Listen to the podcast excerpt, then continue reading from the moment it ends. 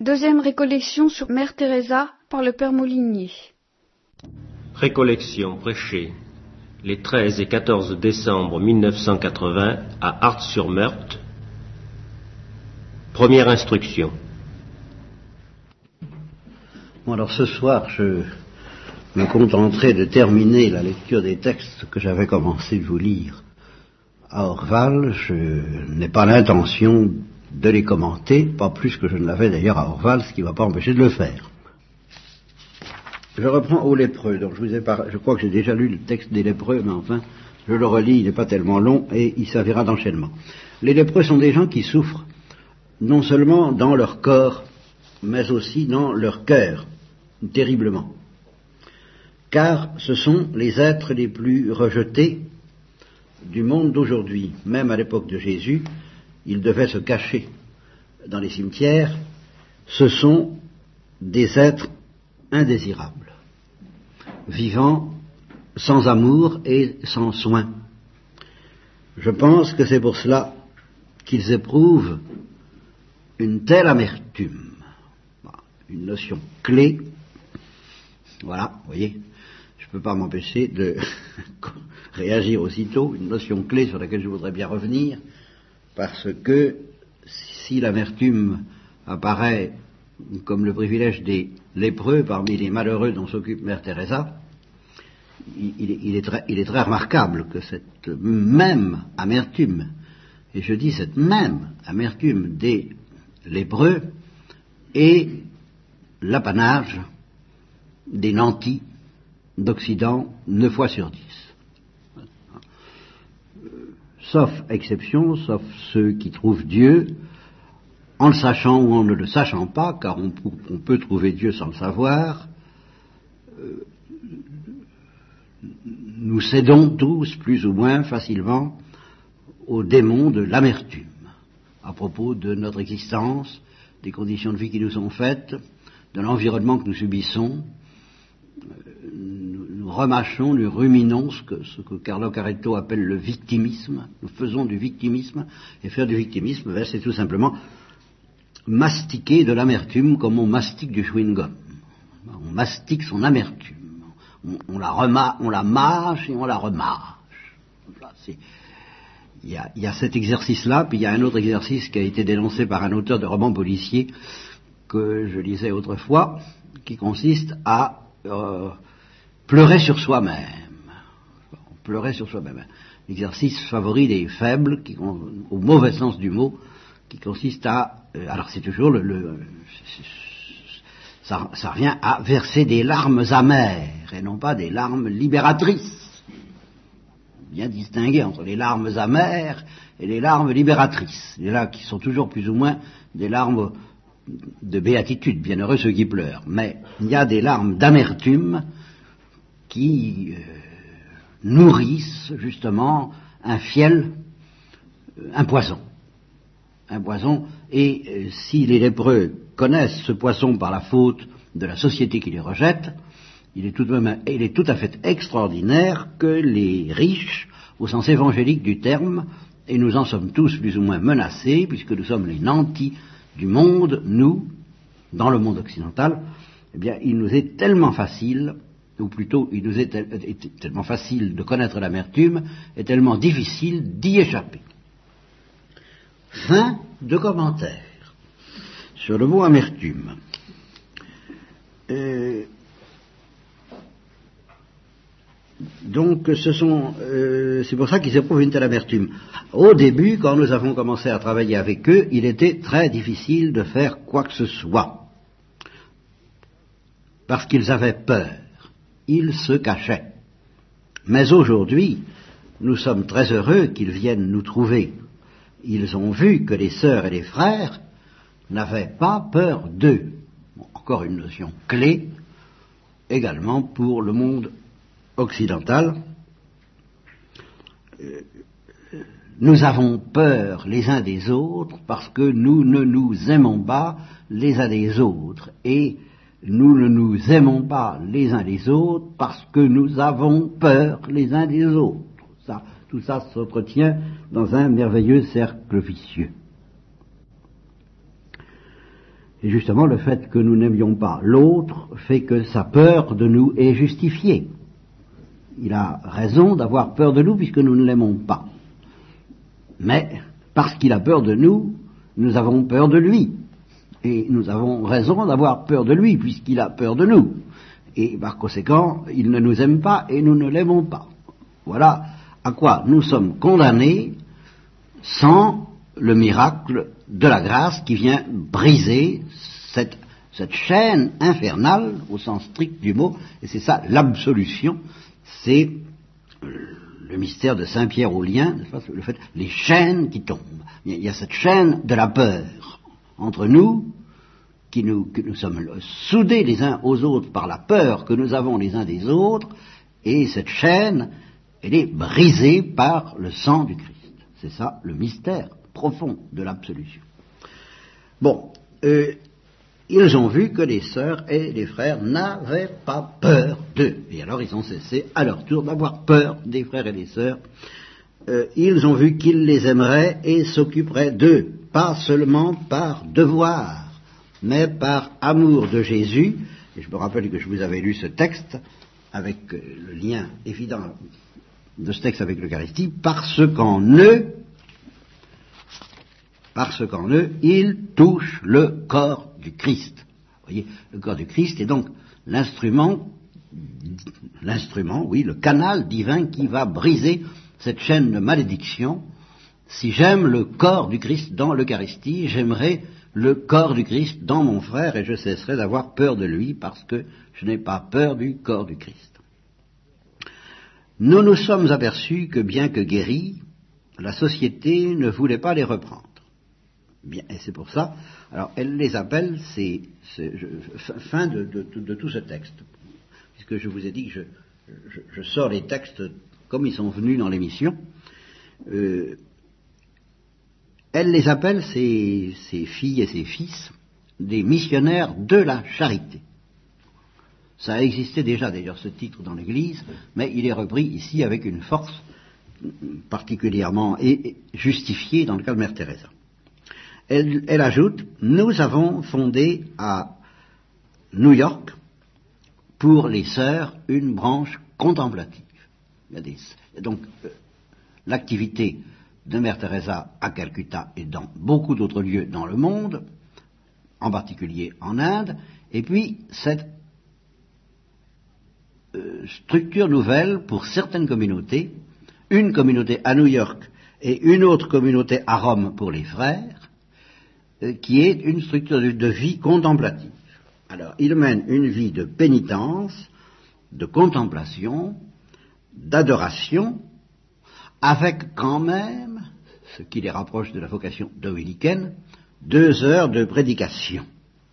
Voilà, ils ne sont pas complètement contemplatifs, mais enfin, ils sont contemplatifs en sens qu'ils ne soignent pas, comme les autres il se contente de, si j'ose dire, se contenter de prier, mais il prêche. Mais il prêche aux plus pauvres des pauvres, toujours la même euh, exigence de Mère Teresa qui n'a affaire qu'à ces gens-là. Nous complétons ainsi la sainte existence du Christ. Autre texte. Euh, nous, sommes à la recherche de ceux qui ont perdu tout espoir dans l'homme et dans la vie. Et alors c'est là que la comparaison avec notre monde s'impose, et euh, de l'aveu même de Mère Teresa, vous le trouverez bientôt, euh, rendre l'espoir à ceux qui ont perdu tout espoir dans l'homme et dans la vie, dans les conditions de misère euh, que sont, où sont plongés ceux dont elle s'occupe, est plus facile que de rendre l'espoir aux riches. Et que par conséquent cette même œuvre, que cependant elle ne récuse pas, d'être à la recherche chez les nantis de ceux qui ont perdu tout espoir dans l'homme et dans la vie, cette recherche est bien plus difficile de l'aveu même de Mère Teresa. C'est quelque chose, alors qui n'est pas sa grâce et sa vocation, mais qu'elle considère comme plus difficile que ce qu'elle fait.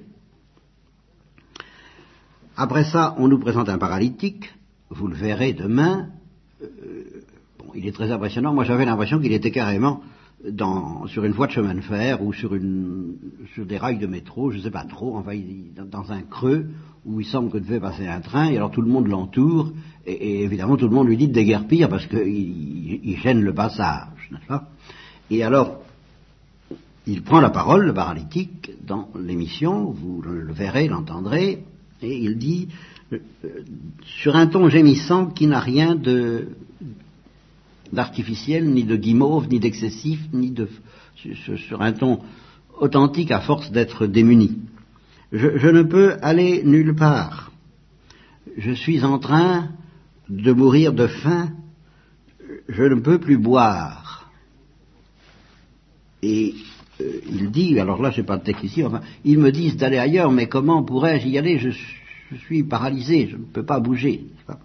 Alors, il est couvert de vermine, et alors c'est Mère Teresa qui, je crois, reprend la parole, ou une autre sœur qui dit, nous l'avons amené chez nous, et il a dit, alors cette, cette parole, évidemment, extraordinaire, qui définit le destin de ceux qui ont la chance de pouvoir se remettre dans les mains de Mère Teresa, j'ai vécu comme une bête, je vais mourir comme un ange, entouré d'amour et de soins. Et elle ajoute, deux heures plus tard, il est mort avec un grand sourire. Et j'avoue que ça me rappelle quelqu'un dont j'ai dû vous parler il y a plusieurs années, euh, qui n'a pas l'envergure de Mère Teresa, mais qui en a quand même, qui a une inspiration analogue, qui est la, cloche, la, la clocharde volontaire de Londres, qui faisait des fugues, qui quittait sa famille et qui rejoignait les clochards. Et qu'est-ce qu'elle faisait? Elle ne les soignait pas, elle n'avait aucun moyen pour les soigner. Alors elle, il n'y avait même pas d'organisation, comme il est dit à, propos de Mère Teresa, qui a une organisation, qui a organisé quelque chose quand même.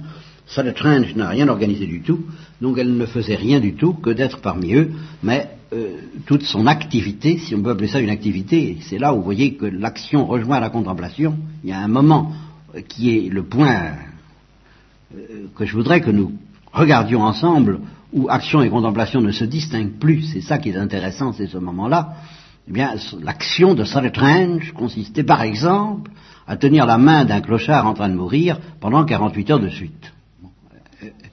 Elle, elle n'a fait que ça. Est-ce une action, est-ce une contemplation?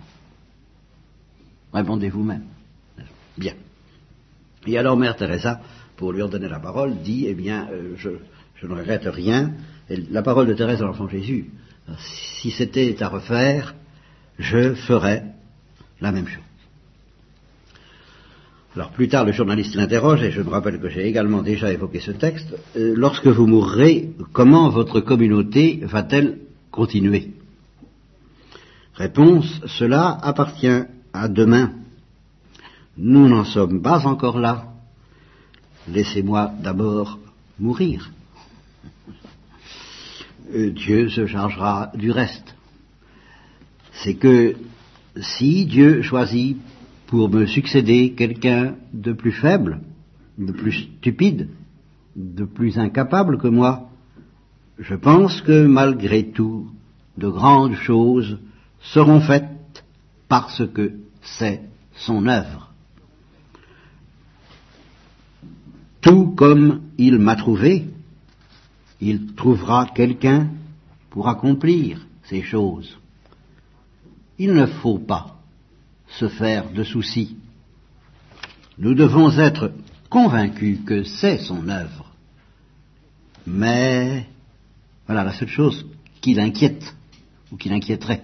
Mais, si cette communauté devait un jour se transformer, c'est-à-dire cesser d'être une vraie mission de charité, alors je prierai pour qu'elle disparaisse sous mes yeux. Voilà. Sous mes yeux. Vous voyez la violence secrète et le radicalisme de cette douceur qui n'est pas de ce monde. Et l'émission se termine sur cette prière de Mère Teresa, qui est peut-être une prière qu'elle dise tous les jours, je ne sais pas. Rends-nous dignes, Seigneur, de servir nos semblables qui, partout dans le monde, vivent et meurent dans la pauvreté et la faim. remets-les aujourd'hui entre nos mains pour que nous prenions soin d'eux et qu'avec compréhension et amour, nous leur donnions la paix et la joie. Et ceci, euh, je crois que c'est la fin de l'émission que vous verrez demain. Je tire les textes qui suivent. J'ai d'ailleurs commencé à le faire déjà à Orval, euh, d'une autre émission sur sur l'activité missionnaire de l'Église euh, qui a eu lieu à Rome, où se sont réunis, où il y a eu un dossier de l'écran sur les missions dans l'Église. Alors, il y avait des évêques, il y avait eu six personnes, un évêque, un missionnaire et Mère Teresa. Et pratiquement, il y avait qu'elle. Pratiquement, il y avait qu'elle. Et j'ai été très impressionné du décalage qui existe et qui m'a qui m'a gêné entre la musique, c'est toujours la même chose, la musique des paroles de Mère Teresa et la musique de la parole de ces missionnaires, si, euh, si recevables que soient leurs paroles, et intéressantes. Et euh, s'il n'y avait pas eu Mère Teresa, j'aurais été très content de ce qu'il disait. Mais Mère Teresa étant là et ayant pris la parole, j'étais gêné parce qu'il n'avait pas l'air d'être conscient, peut-être qu'il l'était mais qu'il ne le manifestait pas. Euh, ah, je, me rappelle très bien avoir trouvé les mots qui exprimaient ça dans mon esprit, mais je ne les retrouve plus. Euh, il y a dans ce que dit Hubert Teresa, dans cette émission que je, vous montrerai peut-être demain, mais j'ai bien peur qu'il n'y ait pas le temps, parce que c'est une autre émission, il y a une, folie et un radicalisme qu'il n'y a pas chez eux. et ils font comme si c'était la même chose. Ça qui me gêne ils, disent je suis tout à fait d'accord, je suis tout à fait à l'aise avec ce que dit Bert Teresa. Moyennant quoi, euh, ce qu'ils disent n'est plus du tout la même chose parce que ce n'est plus fou, ça n'est plus radical, ça n'est plus extrémiste, ça n'est plus euh, de l'ordre du Finistère, voyez, euh, de, la chandelle qui brûle par les deux bouts et qui va jusqu'au bout. Ça n'est plus ça. Et ils disent je suis tout à fait d'accord. Ben non, non. J'aimerais mieux qu'ils disent ben j'y arrive pas. Ça, ce serait vrai. J'aimerais mieux qu'ils disent ce que je suis prêt à dire, moi, que ça me fait peur, que je suis pas de taille, je suis pas de niveau, que je, mais, je, mais je me sens vraiment pas capable, après avoir entendu m'intéresser, de dire, eh bien, je me sens tout à fait d'accord, n'est-ce pas, parce que je m'intéresse, je suis très à l'aise avec ça. Non, je suis pas à l'aise du tout. Je suis transporté et écrasé, mais je suis pas à l'aise. Devant ce que dit Mère Teresa, je proteste. C'est autrement sérieux que, d'être d'accord, on va d'accord. Bon, ne soyons pas méchants, faute de pouvoir être aimants comme Mère Teresa, au moins ne soyons pas méchants. Soyons, soyons, soyons au moins comme eux. Bien, alors, euh, elle dit, avec une traduction simultanée par euh, une sœur qui, a une voix qui n'est pas très agréable d'ailleurs, mais justement, peu importe, ça, traverse non seulement l'écran, mais, mm, mais l'obstacle que constitue cette voix et cette maladresse de la traductrice. Donc nous, nous sommes descendus dans cet enfer qu'est le monde. Enfin, il y a un petit peu de ça. Il y a une réponse à Geneviève Dubosc et à beaucoup d'autres qui disent que nous sommes dans l'enfer dès, ici-bas. Eh bien, Mère Teresa dit d'accord, mais justement c'est dans cet enfer que j'ai envie de faire descendre la présence du Christ. Comme le Christ lui-même est venu un peu dans cet enfer, c'est la, fête de Noël, c'est pour ça que j'ai dit souvent que la fête de Noël, c'est une fête très très agréable pour nous, qui, sommes, euh, qui sommes dans les ténèbres, parce que la lumière a lui dans les ténèbres et que le, Verbe s'est incarné, s'est fait chair parmi nous, mais c'est pas, pas drôle du tout pour le Verbe. C'est une descente aux enfers. Pour lui, c'est pas drôle. Noël, c'est pas, c'est pas une fête de joie du tout. Pour Dieu, c'est une fête, c'est une fête magnifique, mais c'est terrible. Alors, euh, on pose à Mère Teresa la question suivante dans cette nouvelle émission est-ce que les pouvoirs publics ne devraient pas prendre en charge une partie au moins de vos activités? Et elle répond Jésus a le droit de nous utiliser s'il désire que nous luttions contre la faim pour aider les pauvres. Il s'agit de travailler parce que nous sommes envoyés parmi les plus pauvres parmi les plus riches. Voilà. Mais elle, c'est parmi les plus pauvres. Et sauf les contemplatifs qui peuvent être là. Malgré tout, elle travaille pour les plus riches, mais, comme je vous le disais tout à l'heure, ce serait bien de la présomption, parce que c'est plus calé encore que ce que fait Mère Teresa, d'être envoyée parmi les plus riches que d'être envoyée parmi les plus pauvres. Nous servons le Christ, nous ne servons pas les pauvres parmi les plus pauvres, nous servons les enfants de Dieu. Le Christ a dit clairement, à l'heure de la mort, nous serons jugés sur ce que nous avons fait pour les pauvres, pour ceux qui ont faim, pour ceux qui sont nus. Le Christ s'est fait lui-même faim. Et ici alors un condensé de ce que nous avons longuement ruminé à Orval sur ce qu'elle appelle la connection. C'est ce que j'ai appelé la circonvincion de Mère Teresa. Je le rappelle seulement pour mémoire parce qu'on retrouve un peu la même idée dans ce texte, je ne vais pas la reprendre ce soir. Le Christ s'est fait lui-même faim. Il, est devenu affamé. Il s'est fait affamé. Il s'est fait plus qu'affamé, il s'est fait faim, Ephraïm. Pour satisfaire notre faim de son amour pour Dieu. Ce que les mystiques disent toujours sur une autre. Ils ont Dieu a soif de notre soif. Il a faim de notre faim, et le Christ s'est fait faim pour satisfaire notre faim. Il s'est fait faim consciemment, lui qui est plénitude, pour satisfaire notre faim inconsciente, nous qui sommes misère et qui vivons comme si nous étions en plénitude. C'est ça la mauvaise richesse. C'est d'être content comme ça, c'est d'être installé comme ça, c'est de ne pas avoir faim alors que nous devrions tellement avoir faim. Alors Dieu, qui n'a aucune raison d'avoir faim, il s'est fait faim pour nous arracher à notre mauvaise absence d'appétit et pour rejoindre la, la faim que nous ignorons qui est en nous. Alors donc, il s'est fait lui-même faim pour satisfaire notre faim de son amour pour nous, faim dont nous n'avons pas conscience, et c'est justement en cela que nous avons un cœur de pierre. Ensuite, c'est lui-même qui a faim pour que nous puissions satisfaire sa faim de l'amour humain. Vous voyez toujours la connexion. Il a faim de l'amour humain, ce qui est bien mystérieux. Il a faim de notre faim, lui qui n'a besoin de rien et qui n'a faim de rien. C'est pour cela, c'est pour ça, texte exact, c'est pour ça que nous sommes dans un ordre contemplatif. elle estime que tout son ordre est contemplatif, d'une certaine manière. Nous avons une action sociale, certes, voyez, elle va expliquer en quoi elle estime que, son activité est intrinsèquement contemplative, comme celle de Saltrange en train de tenir la main d'un clochard qui meurt. Je vous répète, est-ce que c'est de la contemplation ou de l'action? Eh bien, nous avons une action sociale, mais qui est de cet ordre, qui est de l'ordre de ce que j'appelais le lavement des pieds à Orval. Vous voyez? C'est pas de l'action, le lavement des pieds, c'est de la contemplation.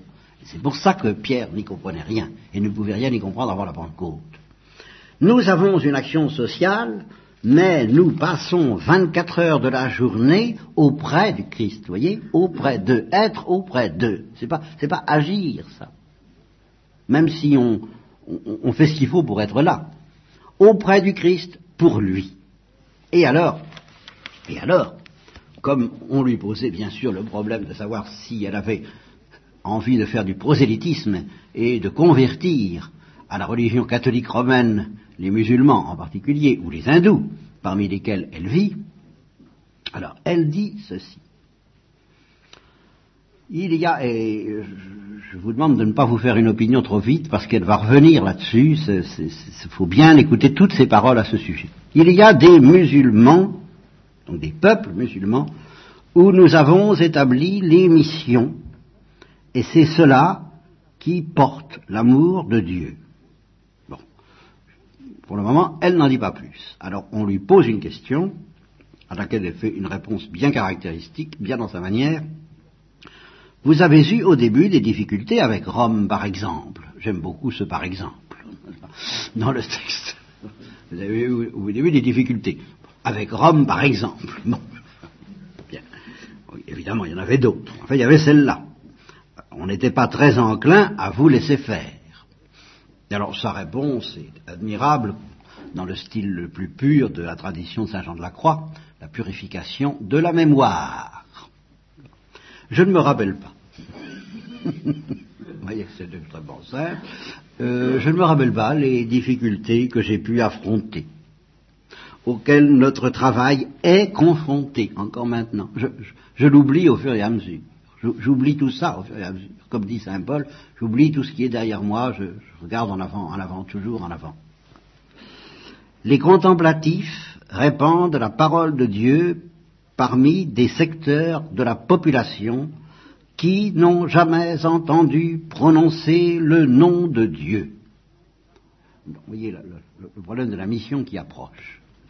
Et en même temps, le problème du déplacement de la fin matérielle vers la fin spirituelle allez voir, qui n'ont jamais entendu prononcer le nom de Dieu, qui n'ont jamais été proches du Christ. C'est là, et alors là voilà. Voilà ce sur quoi je voudrais méditer, mais je ne sais pas si j'y arriverai demain, pas ce soir. C'est là un genre de pauvreté qui est très difficile à soulager. Beaucoup plus difficile que la pauvreté effective en Inde ou en Afrique, beaucoup plus que la pauvreté matérielle.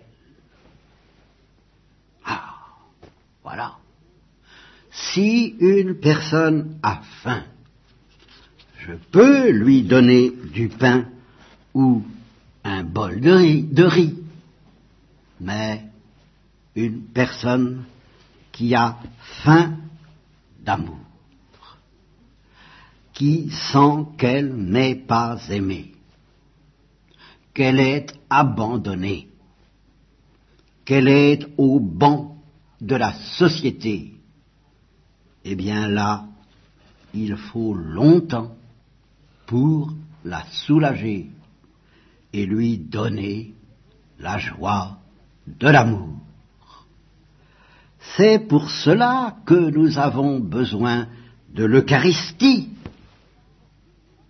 Et que, comme je vous l'avais dit, elle n'ira pas dans un lieu où des hommes meurent de faim et de détresse et où il n'y aura pas un prêtre pour leur dire la messe. Parce que c'est exactement comme si on allait trouver des gens qui euh, meurent de soif sans apporter de l'eau. À quoi ça sert? En un sens. Que vous soyez là. Ah, s'ils ont soif d'amour, ça sert à beaucoup que vous soyez là parce que vous avez de l'amour. Du simple fait que vous êtes là et que vous tenez la main. Mais s'ils ont soif d'eau, il faut de l'eau. S'ils ont soif d'amour, il faut de l'amour. Et l'amour, c'est dans l'Eucharistie qu'on le puise, pas ailleurs. C'est pour cela que nous avons besoin de répandre l'amour et de répandre la joie d'être aimé et d'aimer dans la vie des gens. Alors là, je passe justement sur les mots qu'emploient les autres missionnaires qui sont présents à l'émission, au dossier de l'écran, et qui ont cette particularité de dire exactement la même chose, mais sans cette espèce de euh, radicalisme, sans ce vent du large qui, moi, me fait respirer, euh, qui, auquel je dois certainement ma propre conversion, même si par ailleurs ce vent me condamne comme tiède. Alors, partage, rencontre, ici, bon, très bien, d'accord, euh, je passe. Hein. Alors, une question importante. Là, j'avais lu la réponse, mais nous la relirons ce soir. Est-ce que Mère Teresa baptise Ou est-ce qu'elle laisse les pauvres en question mourir dans la religion originelle? Religion qui, qui, originelle pour eux. Alors, comme toujours, elle va répondre à trois kilomètres au-dessus de hauteur avant d'avouer un peu plus loin que, en fait, oui, elle n'hésite pas de temps en temps à baptiser ou du moins à proposer le baptême qu'elle propose sous le nom de bénédiction. Peu importe le nom, elle ne va pas faire un catéchisme complet assez mourant. Mais pour le moment, elle ne répond pas immédiatement comme le Christ, elle, élève la question au-dessus pour rejoindre une, vraie question, profonde qui n'est pas posée par les auditeurs. La différence entre un missionnaire et une personne qui fait de l'action sociale est la suivante. Un fonctionnaire indien des affaires sociales dit, dit à Mère Teresa, nous faisons la même chose que vous, pour un objectif donné. Tandis que vous, vous le faites non pas pour un objectif, mais pour quelqu'un. Et ce quelqu'un, c'est à la fois Jésus et la personne à laquelle Mère Teresa est envoyée. Pour quelqu'un. C'est là la différence entre ces deux actions. Toute la différence entre l'action que nous entreprenons. Nous servons quelqu'un.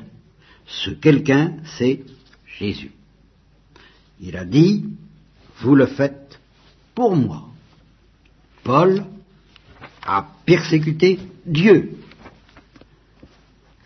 proclamé à toutes les nations, à toutes les religions, voilà l'écuménisme de Mère Teresa, et voilà sa dimension missionnaire. Elle respecte les religions, mais elle proclame à ces religions ce que, en réalité, elles ne savent pas, du moins comme Mère Teresa et comme les chrétiens devraient le savoir.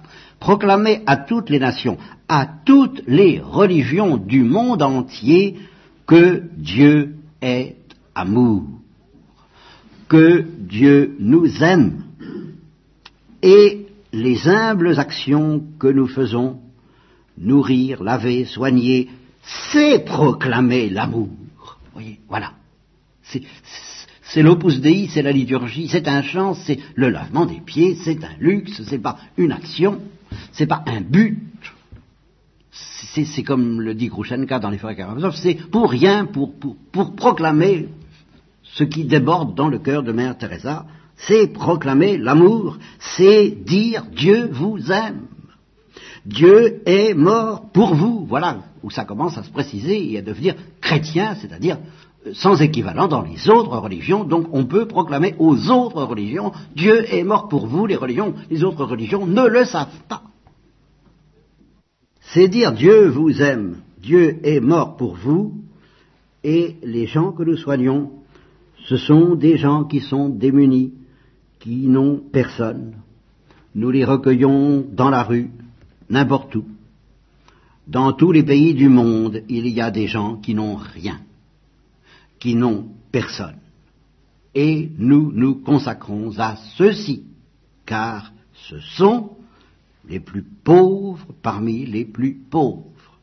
Nous les aidons, et alors là, nous les aidons à mourir dans la dignité, nous les soignons, nous les aidons, car le développement le plus important de la vie humaine, c'est de mourir en paix avec Dieu.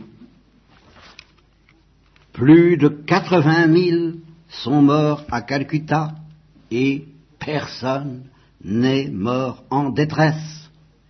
Tout le monde est mort en paix avec Dieu nous avons aidé avant leur mort. Et alors là, le baptême. Nous leur avons demandé s'ils voulaient la bénédiction. Nous leur avons dit que nous allions les aider à voir Dieu, à vision face à face, à être en paix avec Dieu. Et nous savons tous que ce sont des gens très proches de Dieu, car ils sont déjà entrés et alors je me rappelle, j'ai commenté ça à Orval, elle s'est embrouillée, là, la traductrice, ils sont entrés dans la façon, enfin, ils ont attrapé l'attitude qu'il faut avoir pour voir Dieu. Ils sont engagés dans leur souffrance, et c'est pour cela qu'ils sont prêts à voir Dieu face à face. Et pour pouvoir faire ce que nous faisons, eh bien, nous avons besoin d'un contact très proche. Il faut que nous puissions être très proches de l'Eucharistie, de la prière, et étant donné que Dieu, le Christ, est là, eh bien, nous voyons Jésus dans la détresse des pauvres. Et ici, je crois qu'elle cite la parole de cet homme, j'ai vécu comme une bête, je vais mourir comme un ange. C'est là la grandeur des personnes que nous soignons. Ils sont beaux, ils sont merveilleux. Nous avons reçu davantage par eux, beaucoup plus que ce que nous avons donné, car la passion du Christ, c'est d'être vécue encore une fois. Nous avons soigné des milliers de lépreux, ce sont des gens merveilleux. Je ne les ai jamais entendus se plaindre. Je n'ai jamais entendu leurs cris.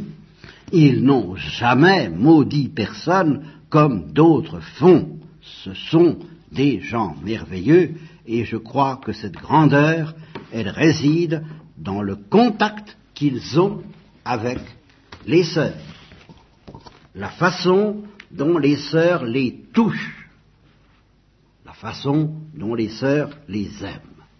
Et ici, je vais être coupé par la bande, je m'en excuse, nous reprendrons ça demain. Hier encore, à Rome, j'ai rencontré, j'ai recueilli une fille dans la rue. C'était une prostituée depuis l'âge de 13 ans. Je ne lui ai pas posé de questions, je ne l'ai pas interrogée. Je lui ai dit, venez, simplement. Et puis, elle a dit aux sœurs que j'étais la première personne à l'avoir regardée dans les yeux. Et à travers ce regard, il y a eu le contact de l'amour. Mais cela a transformé sa vie complètement. C'est là l'action du missionnaire. Et une action, drôle d'action, une action qui consiste à regarder dans les yeux. Cette jeune fille a reçu Jésus, elle a vu la lumière. Voilà, je crois, c'est ça notre façon de transmettre, de proclamer la parole de Dieu.